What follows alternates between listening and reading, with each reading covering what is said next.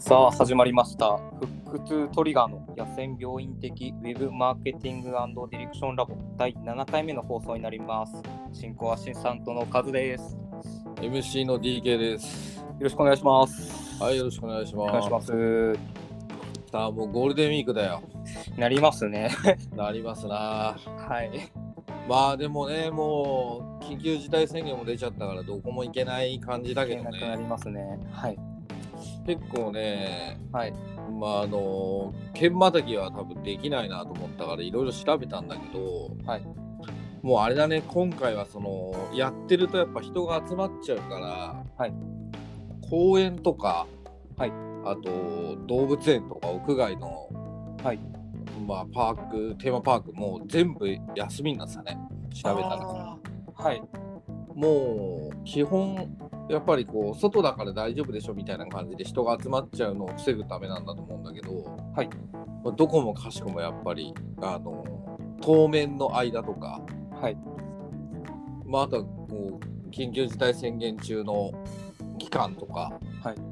基本閉園とか休館とかになってたね。うん結構やっぱし、深刻だよね。そうですねまあもちろんね、あのー他の県とかに行かないっていうのは大事なんだけど、はいこうなっちゃうともう本当家で過ごすしかないなっていう印象だね、今年のゴールデンウィークはね。はいまあ1週間ずっと家になりますねうん、だからあれじゃない、実家に帰るとかもう難しくなるんじゃないのなかなか難しいと思います電車を使ってになるんですけどね車とかだったらやっぱね、ナンバーが違うとね、はいえーまあそういうのがあるってのも聞くしね。ありますねうん、でもまあ屋外、屋外だったら大事だ。ショッピングモールとかもあれみたいね、専門外だけじゃなくても、はいう自体、あの、休止みたいな。だからララポートとか全部みたいね。三井の森関係は全部休みみたいよ。休みになるんですかうん。まあ、びっくりだよね。そこまで極端にやるんだっていうのはまあ印象としてあったけど。はいまあでもね、これだけ増えちゃってるから大変だよね。知り合いの大阪もいるんだけど、そういう人もいるんだけど、はいやっぱ怖いって言ってるよね。あうん、で、今日なんだけど、はいちょっとね、ゲストが一人参加するんだよね。あはいまあ女の子なんだけど、はいだからカズと同世代、ちょっと上ぐらいなのかな。はいまあ、ずっとラジオは聞いてくれてて、まあ、あそのはい昔から、ちょっと前から知り合いの子なんだけど、はいまあ、ちょっと声かけてみて、どう出るみたいな話したら出たいっていうからさ、はいただ、クリエイティブ業界ではないから、はいなんかウェブマーケティングとか、はいディレクションとかっていうのは、なかなかこう専門分野じゃないんだけど、はいただ、セールス部門の仕事をしてるから、マーケティングとかすごい興味持ってくれてるし。はい逆にそう俺たちにねあのどういう普通に思ったこと質問してくれていいよなんていう話はしてるので、はいまあ、ちょっと幅が広がるかなと はいあとまあ女性なんでねあの花が加わるかなっていうね男2人で話もすうよ第7回になりますけどずっと男まあ二人記念すべき7回にねあのはい女性がゲストとして、本人はねレギュラー参戦したいっていうふうに言ってくれてるおおはいまあもしかしたら進行役を取られちゃうかもしれない 本当ですいまだにアシスタントなんでまあそうだねはい進行を取られて進行アシスタントになるかもしれ自な分いに なるかもしれないですねまあでもそんな感じであの彼女も待ってるからはいじゃあそれででははオープニングトークはあの短めにしてはいじゃああのタイトルコールお願いしますはい、じゃあそれでは本編の方に入っていきましょう。えー、腹痛トリガーの野戦病院的ウェブマーケティングディレクションラボ始まります。よはーいろしくお願いします。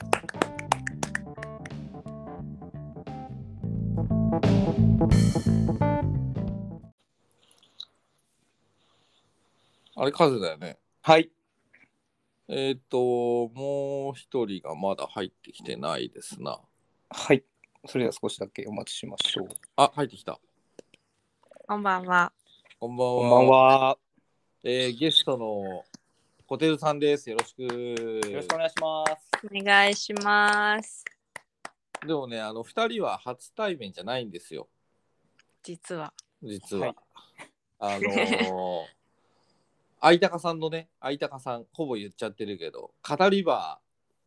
っていうね、ズームのオンラインを毎週土曜日やってるんだけど、中国の蘇州からやってくれてるんだけど、そこでね、一回二人は画面越しになってるんですよ。覚えてるあ、自分ですか覚えてますよ。あ、そう、覚えてんだ。はい。まあなんで、あのね、こってるちゃんはね、ラスラジオ聞いてもくれてて、まあ、すごい勉強熱心な子なんで、まあ出るなんて言ったらね、快く出るって言ってくれたから、ちょっと女性陣として花を添えてもらおうかなと。よろしくお願いします。ただね、レギュラー参戦も狙ってるからね、この辺は面白くやっていきたいなと。これ3人でやるっていうのは初めてだからね、どういう風になるんだろう。今んとこ数の声しか聞こえないんだよね。回し方ですよね。うん、あ、抜けちゃったな。ちょっともう一回、招待するわ。はい、お願いします。まあ、ここら辺もね、オンラインならではのはい。ハプニングというか、まあ、第1回、第2回、そんな感じの続きでしたよね。まあ、でも新しいことやるっていうとね、 苦戦の連続じゃないの。はい。実際にちょっと本格的な、あの、ラジオの DJ マイクみたいなの欲しいんだよね。 はい。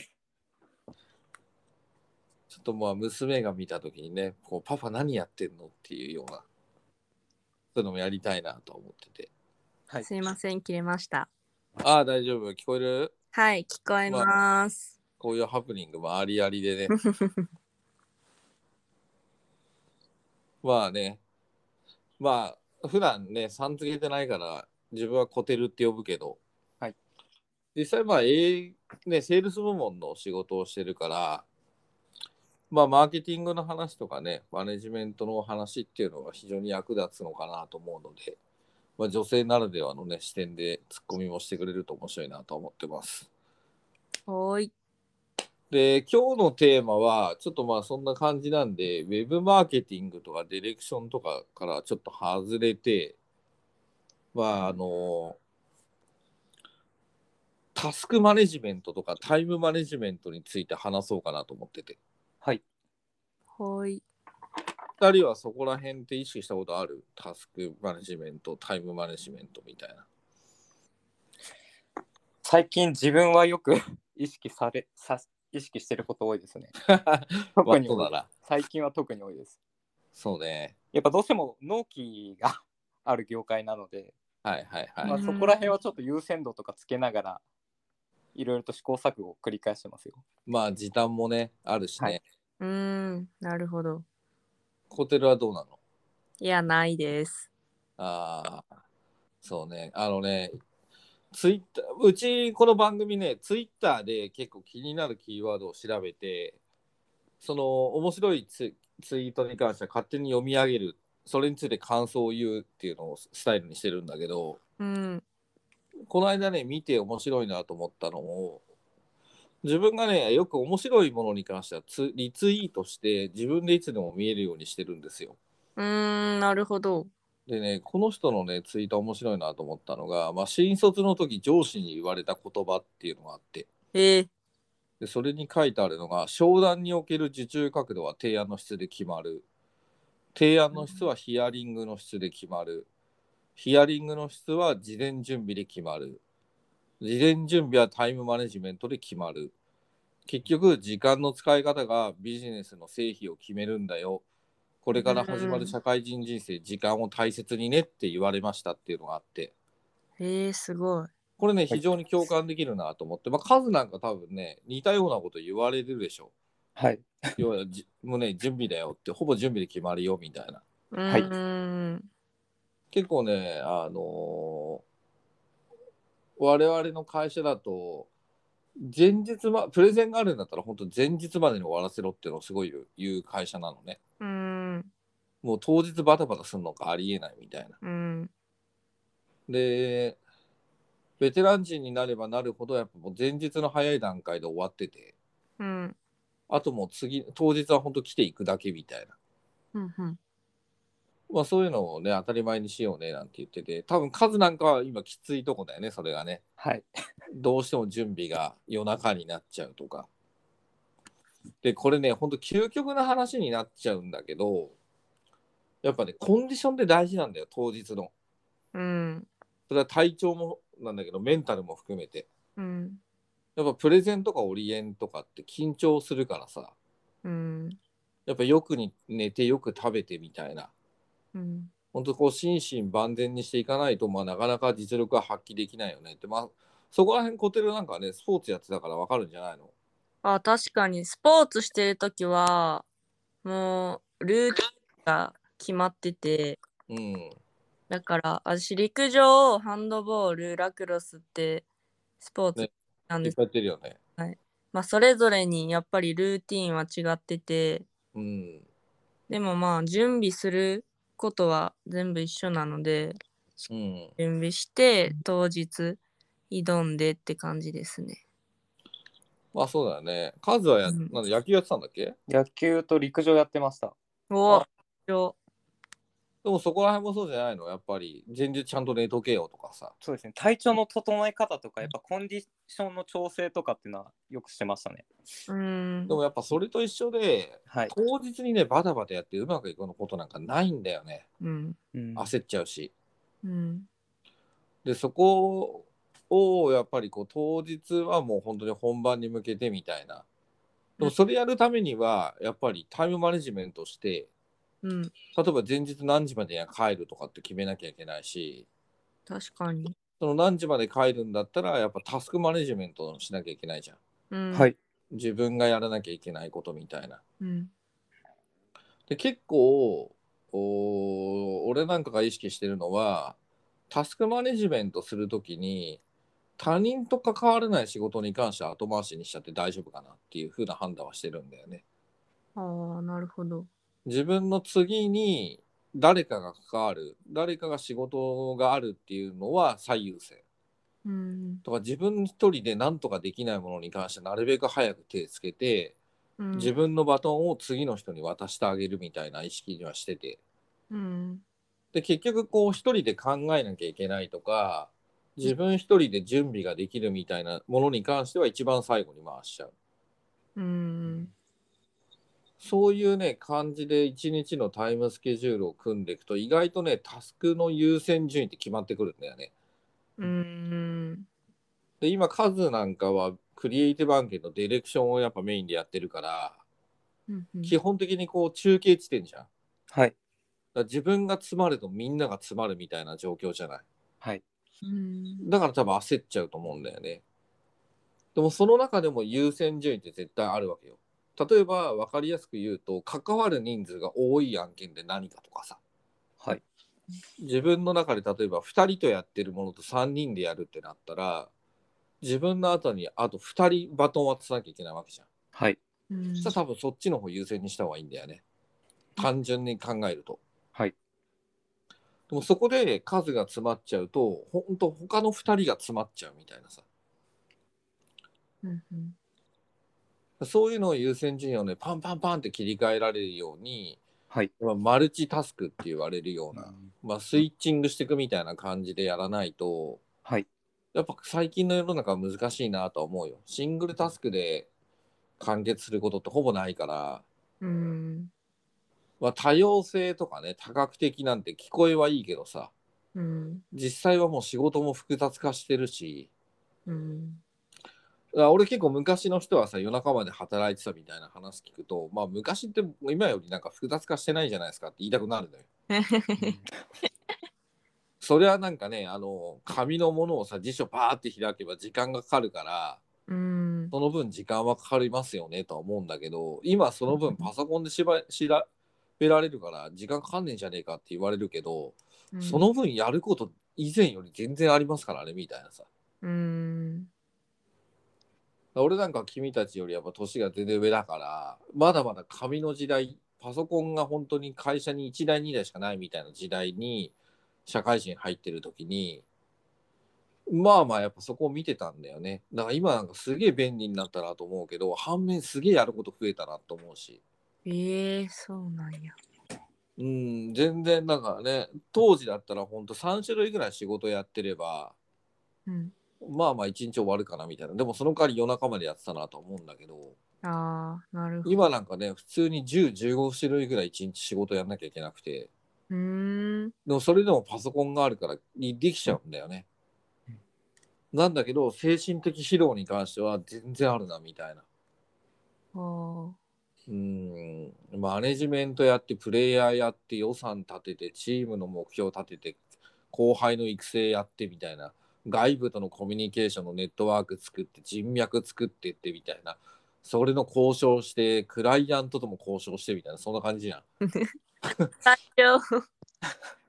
パーッと上げるだけでそれぐらいあるわけよ。それを1日の、ね、今なんか時短だから8時間でやんなきゃいけないってなっちゃうとうーん。昔なんかね会社行ってああ今日これだけやりゃいいのかと思ったけどそれでもう一日持ってかれんなって作業もあったしさ一つの仕事で。でも今そんなの全然許されねえなみたいなさはい。うん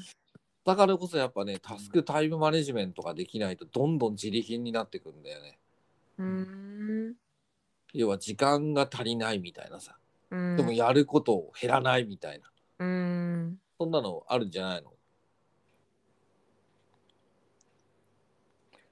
ちょっとそこをお聞きしたいですね。なんかタスク管理とかって皆さんなんかどのようにしてると言いますかあああ。なるほど。実際なんかやりとりとかって増えるとなんかすごいあパニ細クるかくタスク管理しないといけないじゃないですか。確かに。ホテルはどうなのえー私は今転職したてであれですけどまずその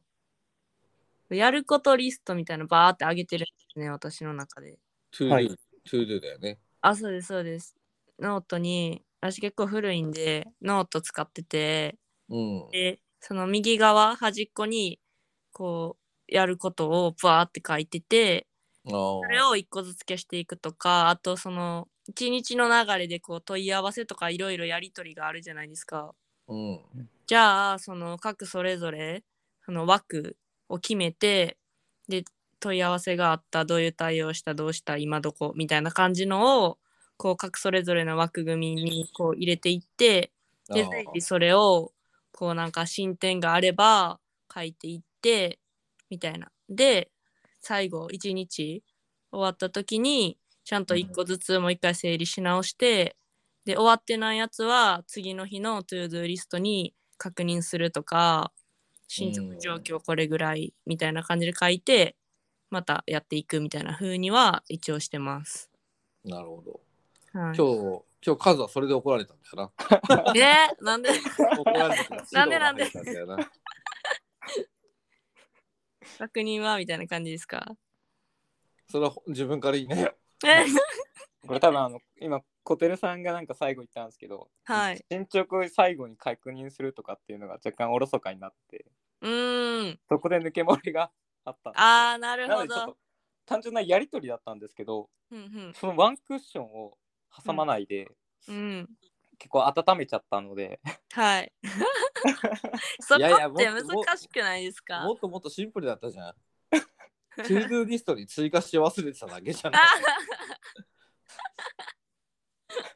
忙しいと抜けちゃうやつです ね。はいまあそれはなんか2人の方が意見がしやすいんじゃないのうーん。結構ねキャリア的にも都市的にも近いからうん。私なんか今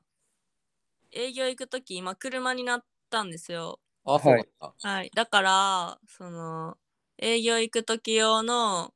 なんかでかいノート持ち歩いてたらちょっと邪魔になるからちっちゃいメモあ持あち歩いててで最後その、まあ、いろんなとこに書くんでだから最後にその大きいノートのところに集約してっていうのをやって漏れがないようには極力してます。走り書き用メモと聖書用メモの使い分けみたいなねあーそうですそうです。そあれーしてから結構頭整理されるんで。ああいいかなって個人的に思ってます。 それ参考にすればいいじゃん、数は。あ参考にできますねうん自分なんかもう多分ノートの端っことかいろいろなページに書きすぎててうーん。整理が多分しきれなくなっちゃってる時あるんですよ。うんうんそうんれね、あるよね。カズの後輩が今入ったわけよ、1年生で。えー、そう。で、やっぱすごいノートに必死に書いてんだけど、うん。やっぱね、どこに何書いたか分かんなかったりとか、いや、なノるートに書いたことを、それな,、ん、で書いたのっていうと、もうお分かってないみたいな。とりあえず書くって感じですそようそね。うそう。私もそれでしたもん。言われましたもんだからメモを取りす ぎて指摘された。 それ俺が言ったよね。俺、前、すげえ相談乗った時言ったよね。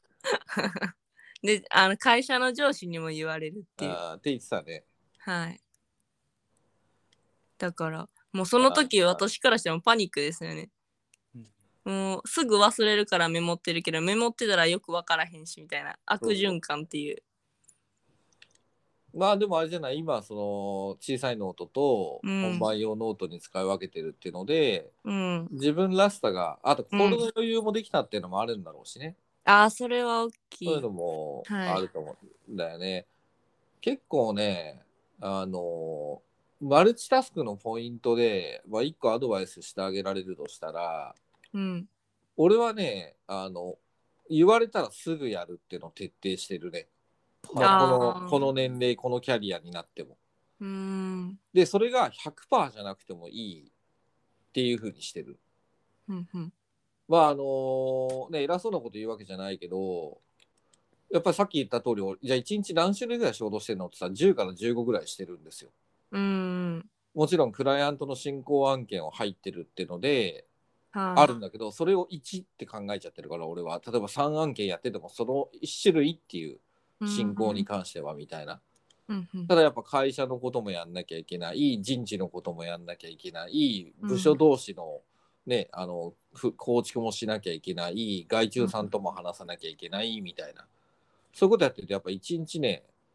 10個ぐらい15個ぐらい仕事をしてるんだよね、種類的には。うんうんでパッとやっぱり打ち合わせいいですかって言われたらそっち入んなきゃいけないしうーん会社の経営の方の会議やるって言ったらそっちにも入ってるし。はい。でねあんま良くないんだけどこちょっとやっぱね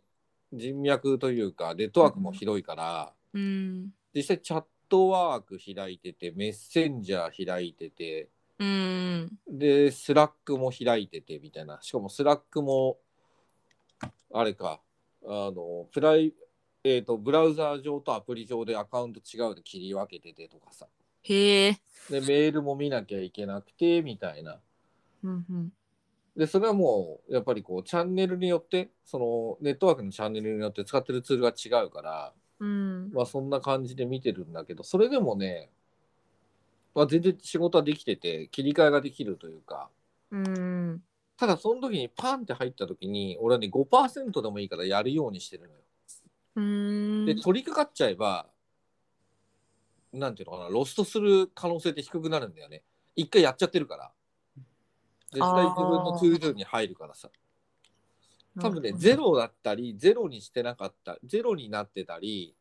うんゼロにすらもなってないことを忘れちゃうんだよね。うん。だからとりあえず一回何かしらやるんだよね。だからメールだったら、お世話になっておりますっていうメールだけ立ち上げとくとかね。ああ、じゃあ下書きに。と何々会社、何々株式会社、コテル様、お世話になっておりますっていうメールだけは立ち上げとくみたいな。ああ、なるほど。そしたらもう一日の最後にとかさ、昼休みとかにさ、パソコンをこう整理するじゃん。うん。何開いてるかなって、その時に、あ、やべえってなるじゃん。うん。忘れないためにもう5%でもいいからすぐやるっていううん。で乗っちゃったら気持ちが乗っちゃったり気分が乗ったりするとさ、メールの本文がすげえスラスラ書けるとかさうん。例えばフレームワーク作るなりなんなりする人もフレームワークも最後まで書けたりとかさうん。あの要件をまとめるっつって要件定義まとめるっていうのもバーってできたりするんだけどうん。意外と途中で詰まったりするじゃないうん。その時はもうその時スパンってやめちゃうんだよねへえ。もう本当に今日中っていう最重要タスクになるんだったらやるけどうん。そうじゃない限りはああもう一回ちょっと休憩入れようみたいな休憩っていうかこの作業はやらないっていううん。別の作業をやろうとかさ、うんうん変な話でも A の仕事やっててうん急に B のことを思いついて今 B やった方が早いと思ったらその瞬間 B に切り替えたりするのよ。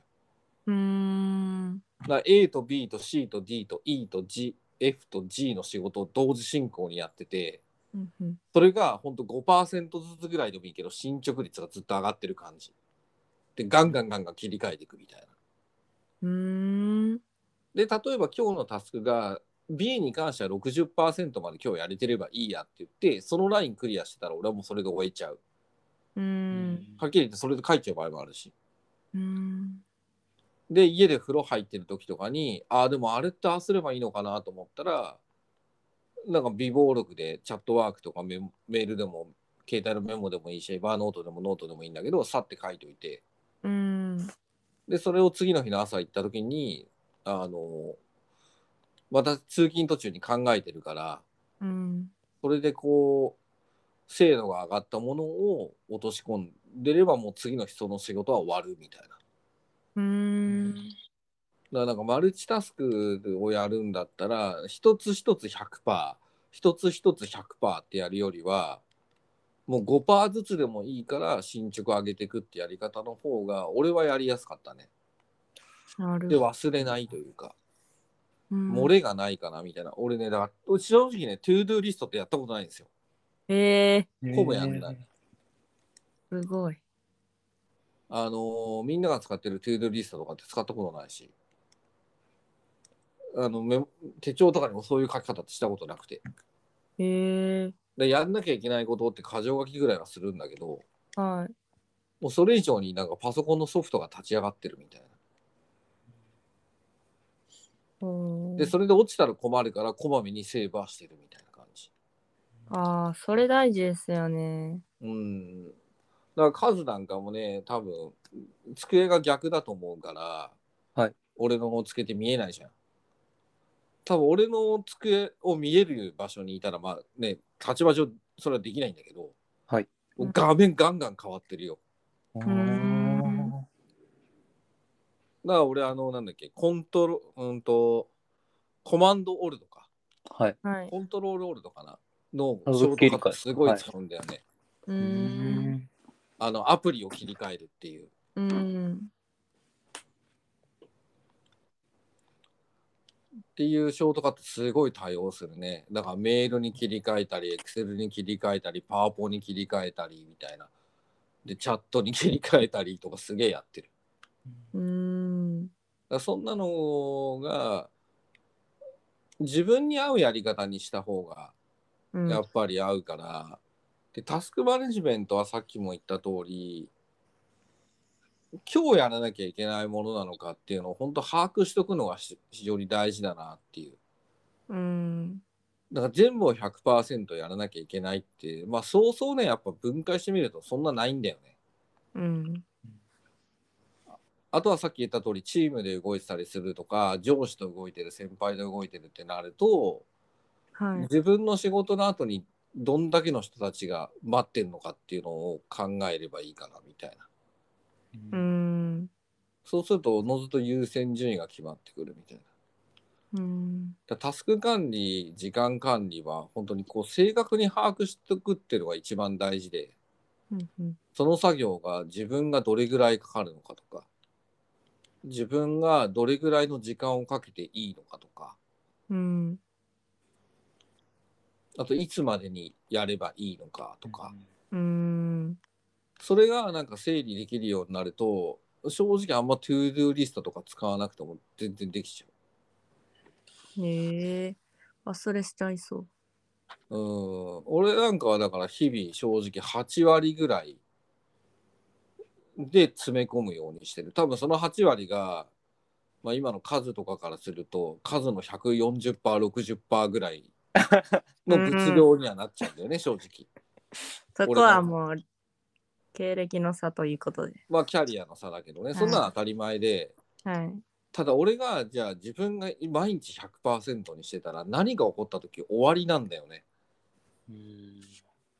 要はね社長とか上の人だ役員から声かかることとかってあってさうん。ちょっとそういう打ち合わせしたいんだよねって急に入ってきたらもうそれ対応できないしうん。例えばじゃあなんか会社でトラブルがありましたってなった時にじゃあ誰が陣頭するのっていうとまあ責任を取れる立場の人たちがしなきゃいけないけどそれ入れないしとかさうーん。急になんか謝罪しに行かなきゃいけなくなりました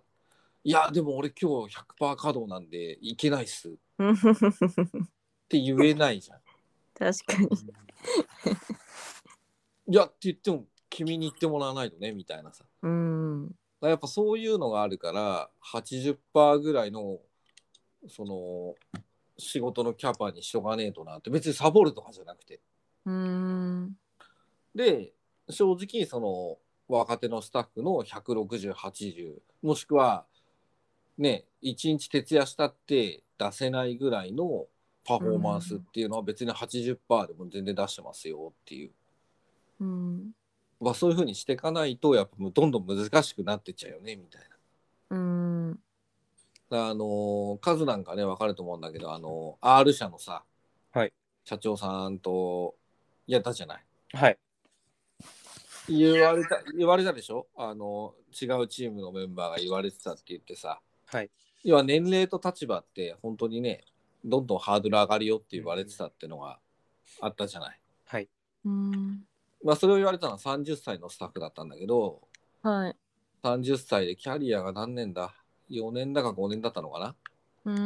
ん。でまあいまだにちょっとやっぱケアリスミスがあったりとかはい。ちょっとまだまだこうなんていうのかな下っ端うん精神みたいな感じでやっててうーんでも自分は頑張ってるのに認めてもらえないとかっていうそういう感じでやってたんだけどその人にその全国でねもう何万人もいるビッグカンパニーの社長さんだったからさその R 社って言えば大体わかると思うんだけどうん。そこの人がまあもうそこの現場の方は引退してて。はそのい。仲いい会社のちょっとこう特別顧問みたいなとこ来てくれててさ、うーんでうちも俺と社長がまあその人とつながってるから、うんまあそのつてで一回みんな数も含めて全スタッフ一回こう面談してもらったのよ、ええいいな。すごいな。まあ、すごい貴重な時間だったでしょはい。いいな。でその時にやっぱそのスタッフが言われてたのがはい。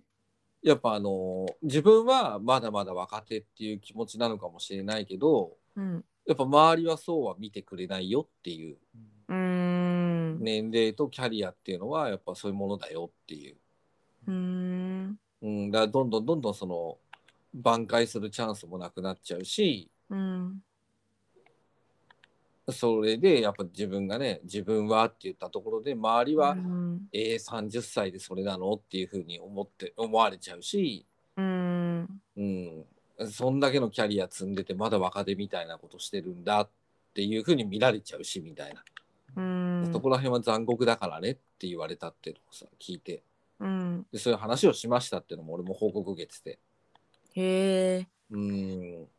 だから今はさまだ2人ともねあの、はいまあ、年齢は言わないけど個人情報だから、 まあまだまだこれからすごい悩んで苦しんで、ね、成長していくんだと思うんだけどうん。いつか来る中堅どころとかさうん。それこそねあの平等に年は取っていくわけなのでうんそ。の時にどういうポジションにいるかとかうん。どういうふうにこうタイムタスクマネジメントをできてるかによってはうん。本当にこう自分以上に周りはすごい厳しく見られるみたいうん。な。うんだからそこのやり方っていうのを本当必死に俺は探した方がいいと思ううん。よ。であとやっぱちょっと余裕を持つっていうふうにもした方がいいよ。だから数なんか本当に今それはあれじゃない。痛感してんじゃないの。はい。いやちょっとねいい若干今空回っちゃってる感じだからね。なりますね。うん。まあ実際根が真面目だから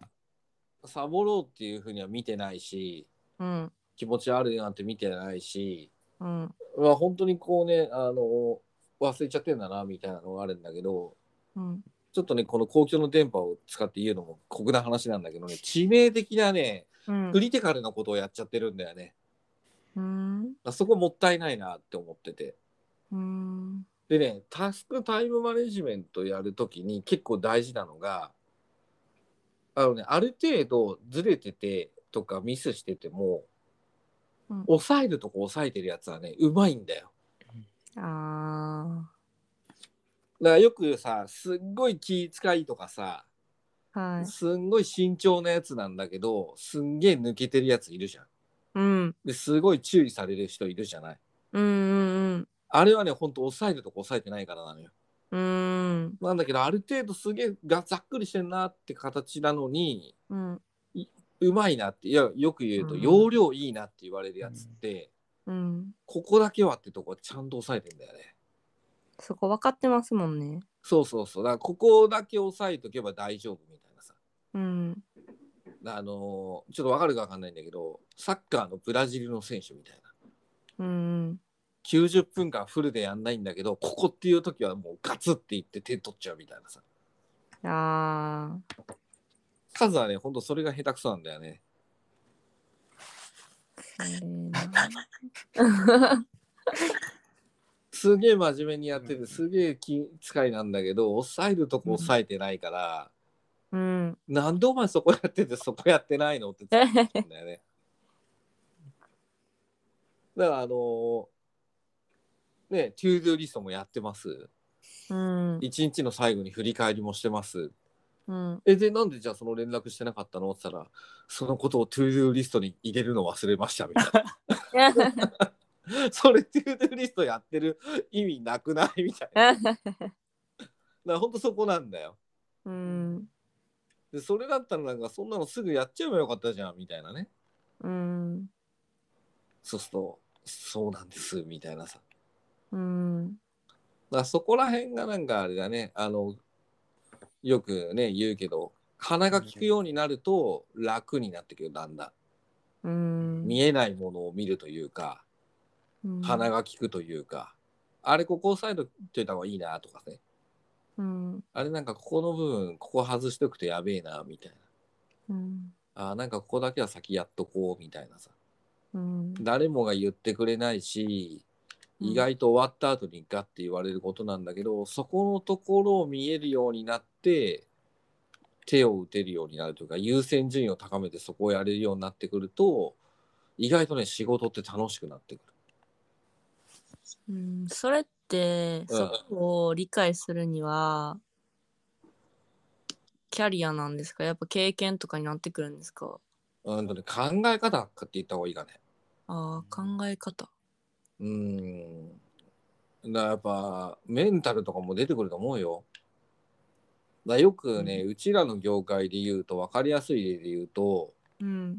うんとね、クリエイティブだからデザインとかさ、うん。そういうものを作るじゃない。うん。意外と上司に確認するのがうん、時間かかる子っているんだよね。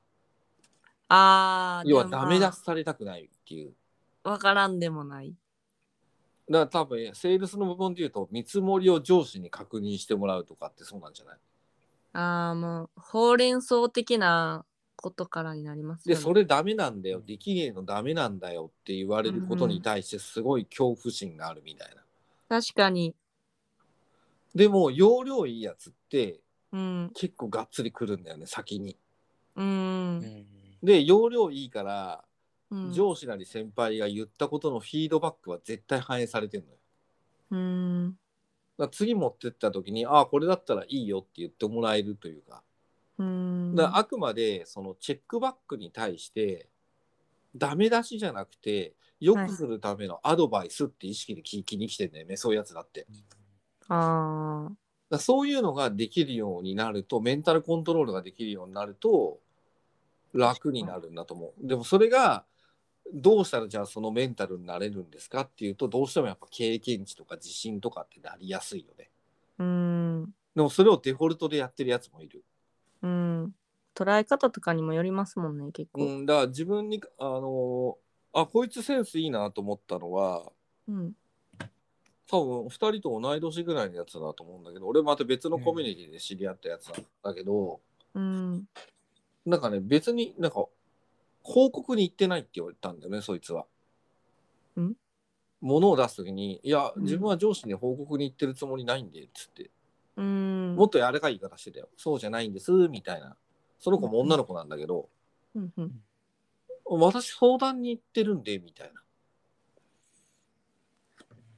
な。だ上司なり先輩なりに、まあ、こんな風に自分的にはまとめたんですけどこんな感じでいいんですかねそれともこうですかねっていう相談の仕方をしてますみたいなあだからあ。それはうまいなと思って自分的にこれでいいですかって言ってないんだよねうんうん。だから一発で OK 出ると思ってないからうん。もうあくまで上司先輩に相談をしに行ってるうん。。っていうう感覚で、だからその、まあ、セールスで言えば見積もり確認とか、クリエイティブで言えばクリエイティブチェックとかを持ってってますみたいな。うん。で、その制度がやっぱだんだんアドバイスをもらえばもらうほど知見が構築されてきて、抑えるとこ抑えてんねあ、これだったらいいよとか、それとも上司とか先輩のプロセス、考えるプロセスが、その子はうまくこう吸い取って、こういう考えでこういうふうにまとめました。あ、いいよって言ってもらえるってのが増えてくるみたいな。うん。そうやってますってさ、この時に、あ、この子センスいいなと思ったんだよね。なるほど。うん。そう言われたら多分ね、チェッカーの人たちもあんまり変に言えないんだよね。うん。相談ですもんね。うん、相談だから、あ、これだったらこうじゃないとか、こうした方がいいんじゃないとかさ、うん。こうするともっと良くなると思うけどとか、うんあ自。分だったらここちょっと心配だからこういうのやるけどねみたいな意見を言ってくれるんだよね。うん。俺。もそう言われたらそういうふうに言うし。うんうん。ただこれでいいですかって持ってこられると、うん。ダメだったらダメだねっていうしか言うしかなくなっちゃうんだよね。うんうん。えなんでこういうふうにしたのとかこれってダメじゃないとかこれうんどうしてこうしちゃったのとかっていう返しになっちゃうんだよどうしても。なんだけどそういう相談でされるんだったらああでもそれだったらこういう考えもあるよねとかああそういうふうに見たんだとかうん。俺だったらこっちの方が気になるかなとかだからここ押さえといた方がいいんじゃないとかさうんうん。だからそれができるようになることによって全然こうなんて言うんだろう多分本人の心の持ちようとかストレス度合いも違う変わるんじゃないの変わりますね。これは。うんダメ出しをされたってなるとやっぱへこむじゃんだいぶへこみますね。でもなんかねアドバイスをもらったってなったらそこまでダメージ食らわないでしょうん。そうだからそういう感じでやってくる子たちはセンスいいなと思うね確かに多分その店に行ってる子からしても多分アドバイスが欲しいだけでと答えを求めにいってないというか、うんあでもだそうなんだろうなあの、うん今いいこと言ったと思うよ。おあの答えを気に入ってなくてうん自分で出したいんだよ。だからそうのん上司とか先輩に、これで合ってますよねって気に来てないんだよね。うんあくまでゴールへの最適感のあ最適解のうんアドバイスを気に来てるだけなんだろうね。うんいや答えは自分で出したいんでっていうさ。うんうん、そういう子はね多分伸びると思うセンスもいいし、聞き方大事って言いますもんねまあ聞き方というかもう意識だろうな多分なだからそうやってくると仕事って楽しくなってくるんじゃないやらされてるからやってるになるじゃうんうんんどうしてもなんか上司先輩にそう言いに行って答えを聞いに行って違うよって言うとさ途中でどっかでやっぱやらされてる感になっちゃうじゃないうんうんじゃああんたが作りゃいいじゃんみたいな思っちゃうしさうんでもそれがなんかああ自分だから出せる答えなんだなとかそういうふうになってくると仕事をやらされてる感じゃなくてしてる感に変わるというかさうん俺ね結構ね今の会社入って十何年だけど特にあれかなに1個前の会社ですごいそこで意識が変わったのがサラリーマンって言われたくなくなったんだよねもうもうサラリーマンなんだけどうんビジネスマンって言われたいんだよねうんやっぱビジネスマンって自分でビジネス動かしてる人じゃんあサラリーーマンって結局なんか会社にねあの対価としてサラリーもらってるだけだよねってなっちゃうからだかうんらそういう風な意識でやりたくねえなって仕事で思ってだからそれが多分2人と同い年ぐらいの時、ううんん、自分はなんかビジネスマンって意識でやりたいなと思ってだかうんらそれからやっぱ仕事が楽しいなってなったよねうんうん、まあそうですよねやらされてても楽し面白くないじゃんですはい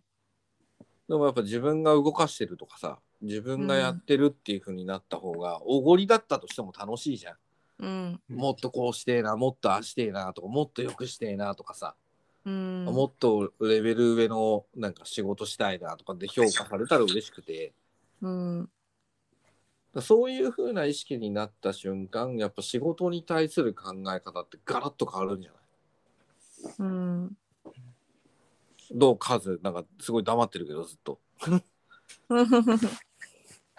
もう聞くので精一杯ですよ。 なんか自分とかもさっきの見積もりの話したんですけども、うん。自分も結構伝え方が違うなっていうのを、うんもう結構注意されるんですけど、うん自分も相談のつもりで言ってるんですけど、うん結果的に相手からうんまあなんか 多分そういう風に捉えられてなくて、うん報告に行ってるような風に思われちゃってるんですよね。うんああ、なんだろうな。ど例えば2人はどうなの例えば2人はじゃあ相談に行ってるつもりなのに、はいそういうふうに返されなかったって時って、どういうふうな相談の仕方をしてる今話してて思ったのが前職ではやっぱりこうしたんですけどこれでいいですかとかそういう多分確認のようなのああ。感じで言ってて、でなんか止まった時とかもなんかやっぱりここまではできたんですけどこの後どうしたらいいですかみたいな感じのもう相手に完全にスルーパスみたいな、ああ、委ねちゃってるみたはいい、感じで多分そういう風な姿勢で言ってたのかなと思ってこっちとしては別にそういうつもりじゃなくても、な。うんうんうん。なんかそういう感じで言ってたから結局なんか今なんかお前は答えを求めてるだろみたいな言われたのを思い出したんですよ別にこっちはそういうつもりじゃなかったのにそれを言われてああだから言われたんかなって今自分の中で腑に落ちてあただ意見とかアドバイス欲しかっただけやのにみたいなまあわーって言われたからもうそうですねってとりあえず聞いてたんですけどあ、そう、ね。そんな気がします多分ね、チェッカーの立場からすると、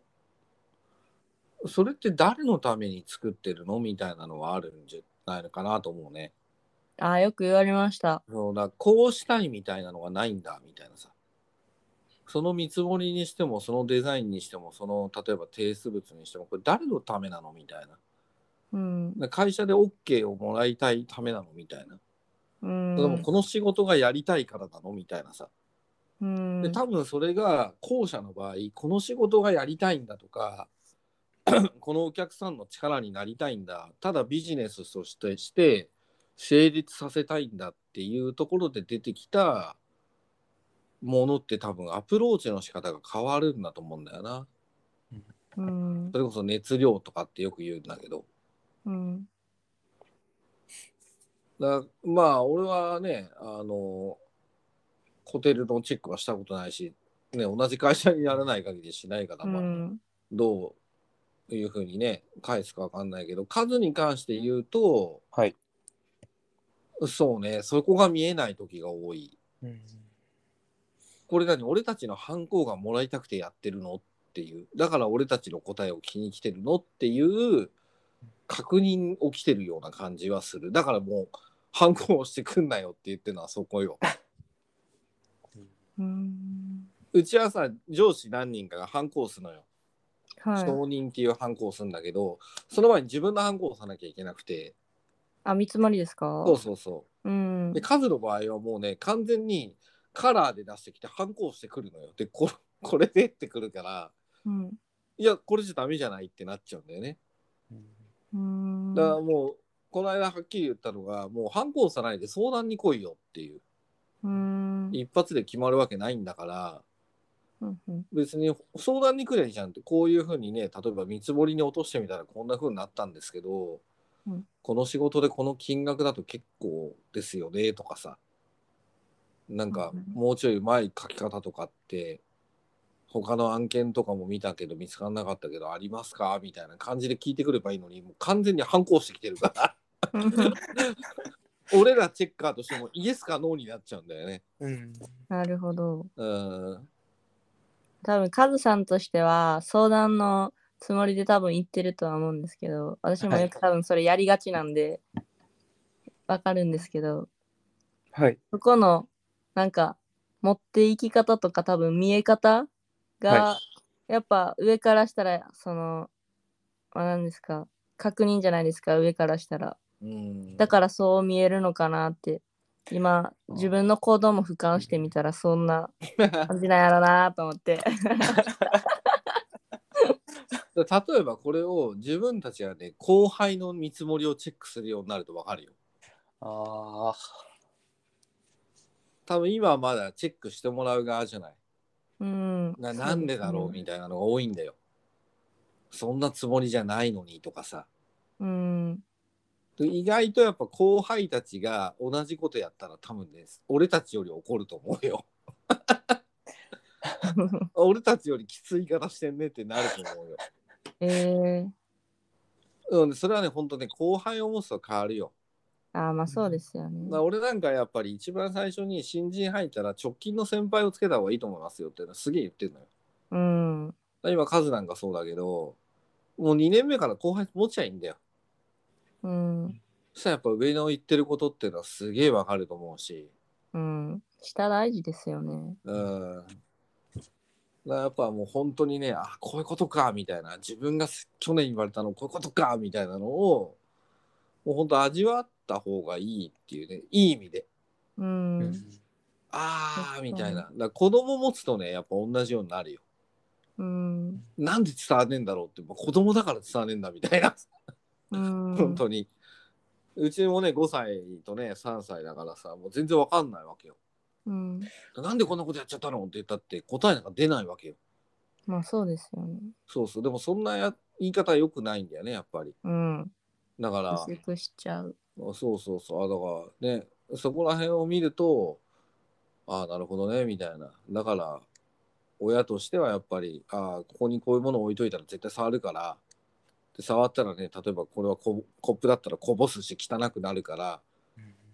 一人だったらまあそのままでもいいけどやっぱ子供と一緒にいる時は面倒くさがらずに例えば後片付けのことを考えたら先に片付けとこうみたいなさ、うんだからそれがリスクマネジメントになっていくんだよね。ああなるほどそうそうそうそう。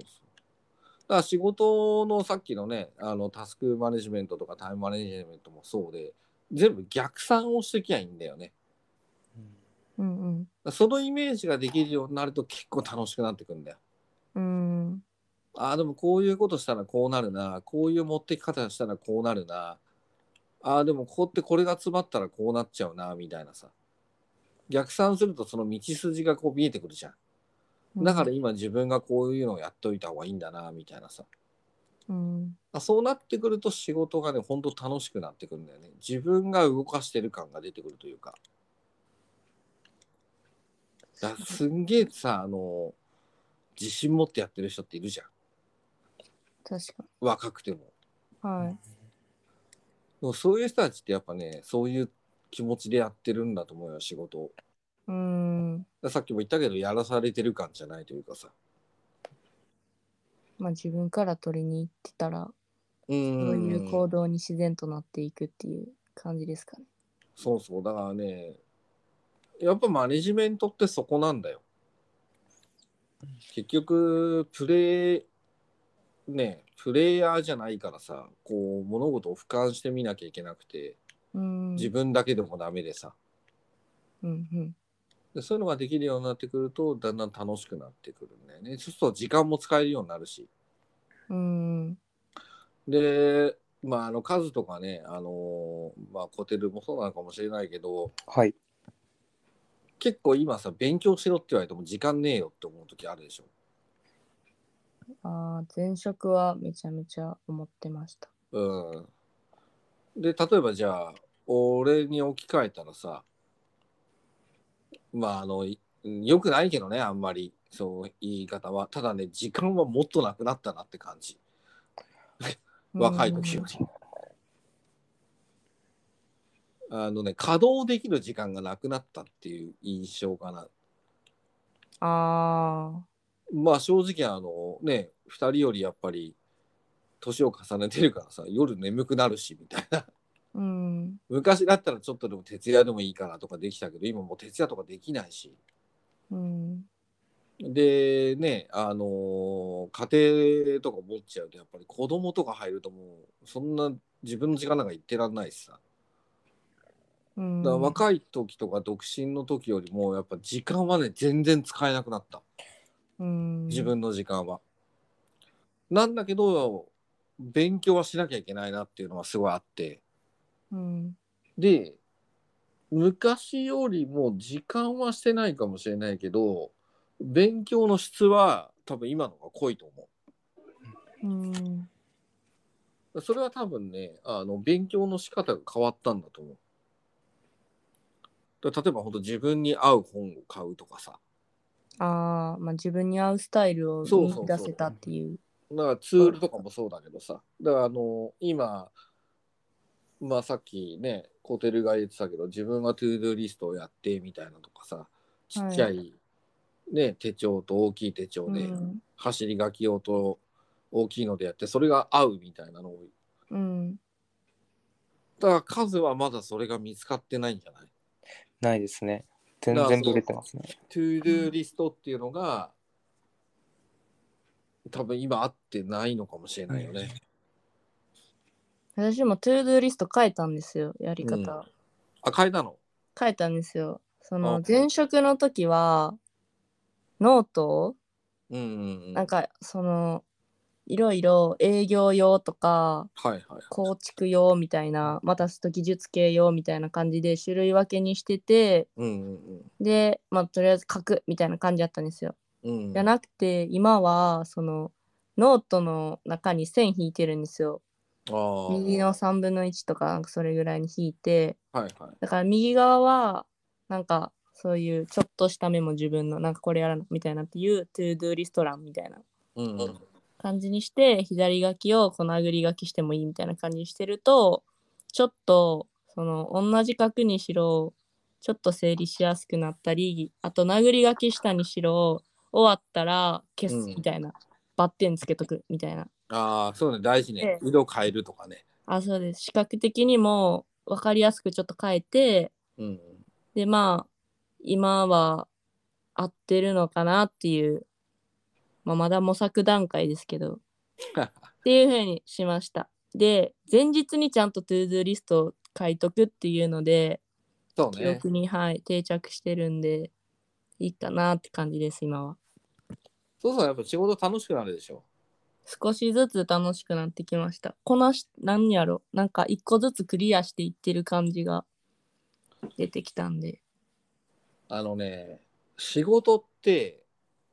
楽しいもんじゃないんだよね、正直。うーんそれあ言われました辛いことの方が多いじゃない。楽しいなんてなくて、ただね、楽しむことはできるんだよね。うーん自分の意識次第で。うんうんで、楽しむことができたら、変わるよ。うーんだから今よりもっと結果が欲しくなるし、うん結果を出すためにやり方を変えたくなるし、うんだからそれが多分ね、自分主導になった瞬間が楽しくなる瞬間だよね。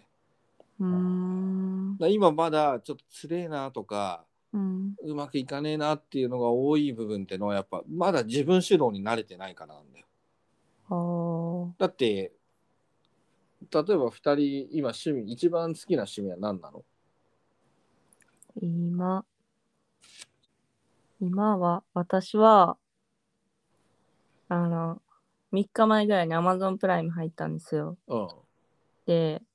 映画見ること「進撃の巨人」今見てて 今それその時間が一番楽しいあ数は、自分はネットフリックスかあと体を動かすことですかね。ね同じだな2人ともう。 じゃあ例えばさっきだったらララクロスだっけはいやってる時では数だったらあれか野球か。はい、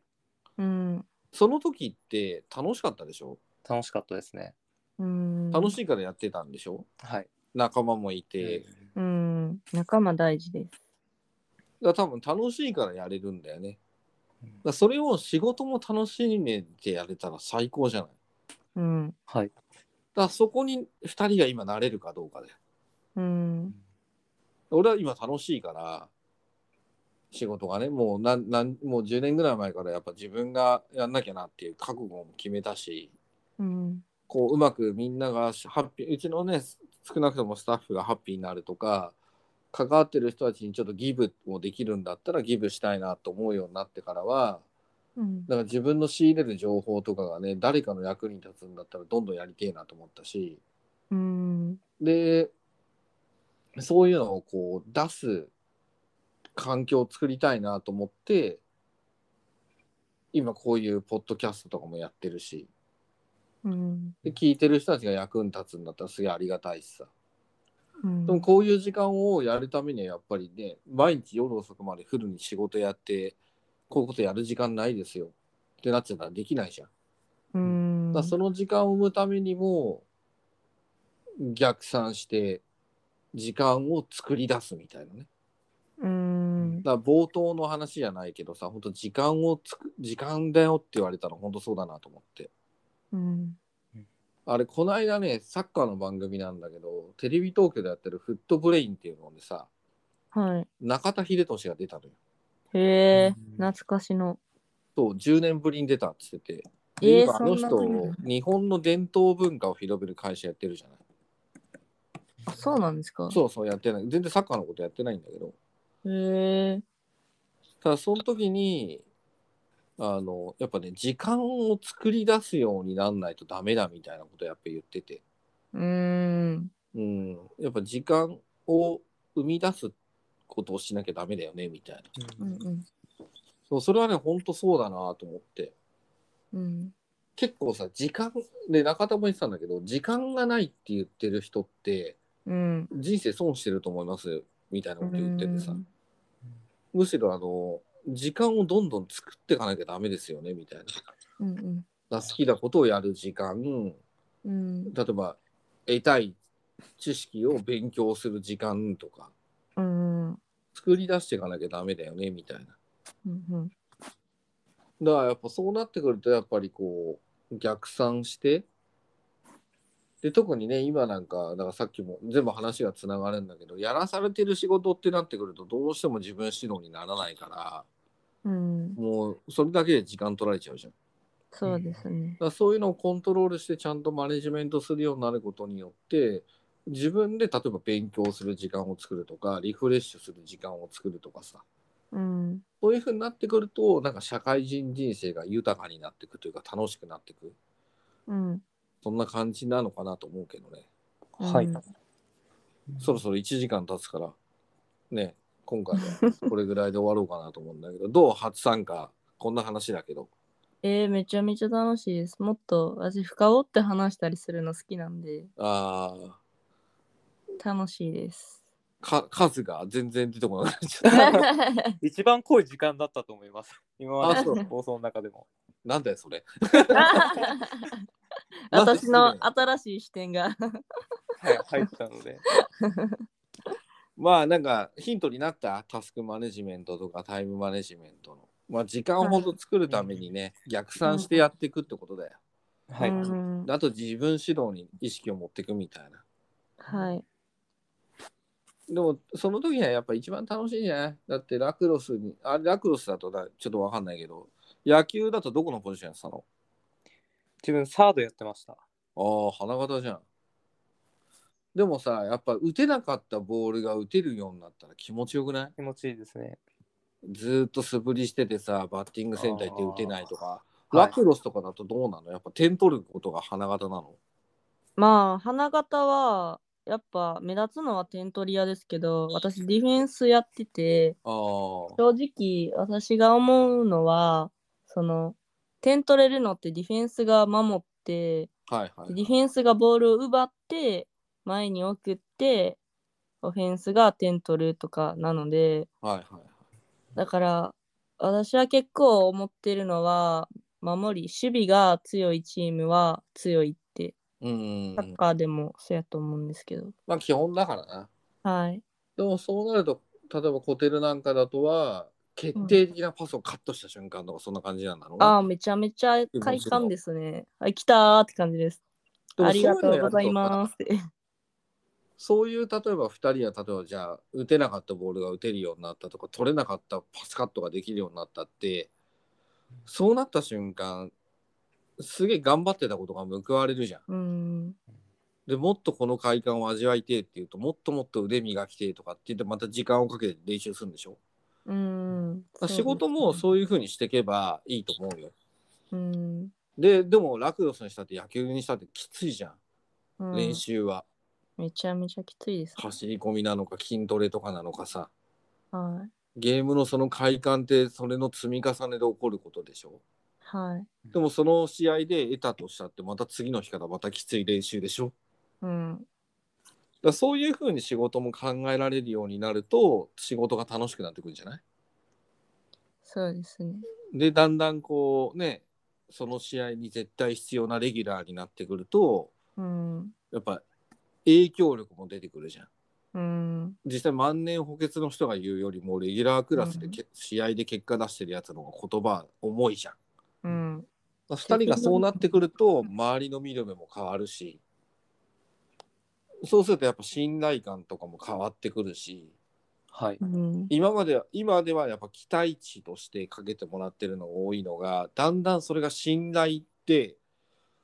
そのポジションを任されるようになると下手なことができなくなるわけだよね。うんで。もそうなってくるとそのプレッシャーになるって子たちもいるけど、うんまあそのポジションに行ったらねやっぱその下に戻るっていうのはやっぱきつくなるよ。うん。一度信頼したポジションできたのに、うんその信頼を失ってもういいよお前はって言われたらそりゃ辛いじゃんきついですね。信頼なくすことが一番きついです、私は。だから信頼を勝ち取って得たポジションっていうのは死に物狂いで守んなきゃいけないんだよ今度は、うだかんらそうしてくるとまあコテルだったらこのプロジェクトにはコテルに入ってほしいとかさうん。いやコード案件難しいから数に絶対入ってもらいたいんだよねっていう風になってくるんだようん。そうなったら楽しくない楽しいですね。うん、試合だってそうでしょコテルが出たら勝てるからとかさ、うんカズがいてくれたら心強いからって言われたら嬉しくねだかうん。嬉しいですね。最高ですね。らそういうのを目指していくためにやっぱ日々しんどい思いをしてるうん。そういうふうに思ってまあ願わくばねそのちゃんとマネジメントをしてその成長の時間とかねリフレッシュの時間っていうのもなんか作ってほしいなと思うけどねなんか2人もあれじゃないのあのグループライン作るからさはい。はい積極的になんか同世代として意見交換して、ね行けばいいじゃん切磋琢磨して、うんまあコテルの方がちょっとお姉ちゃんだからちょっと引っ張ってあげるとはい。ちょっとだけ。お願いします。お願いします。